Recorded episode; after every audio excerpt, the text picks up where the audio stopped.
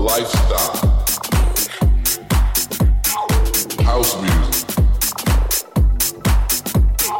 club music, underground, a scene, a movement, a lifestyle, house music, taking it back to the old school. Chicago, 1985, that's where it started from jacking it up. Everything was jack this, jack that, the jack movement. You had to jack your body, jack your feet, jack the groove, just jack it. As long as you was jacking it.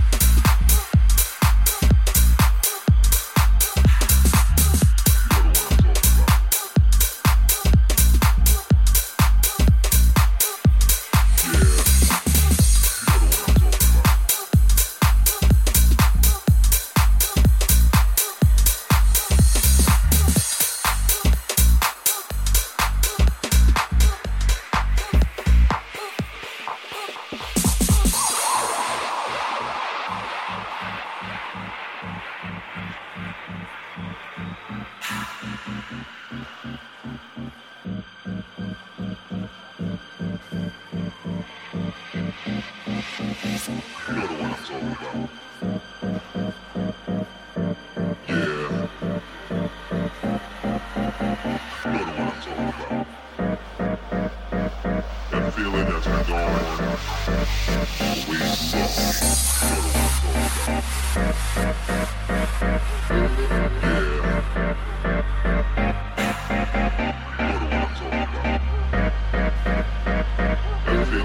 been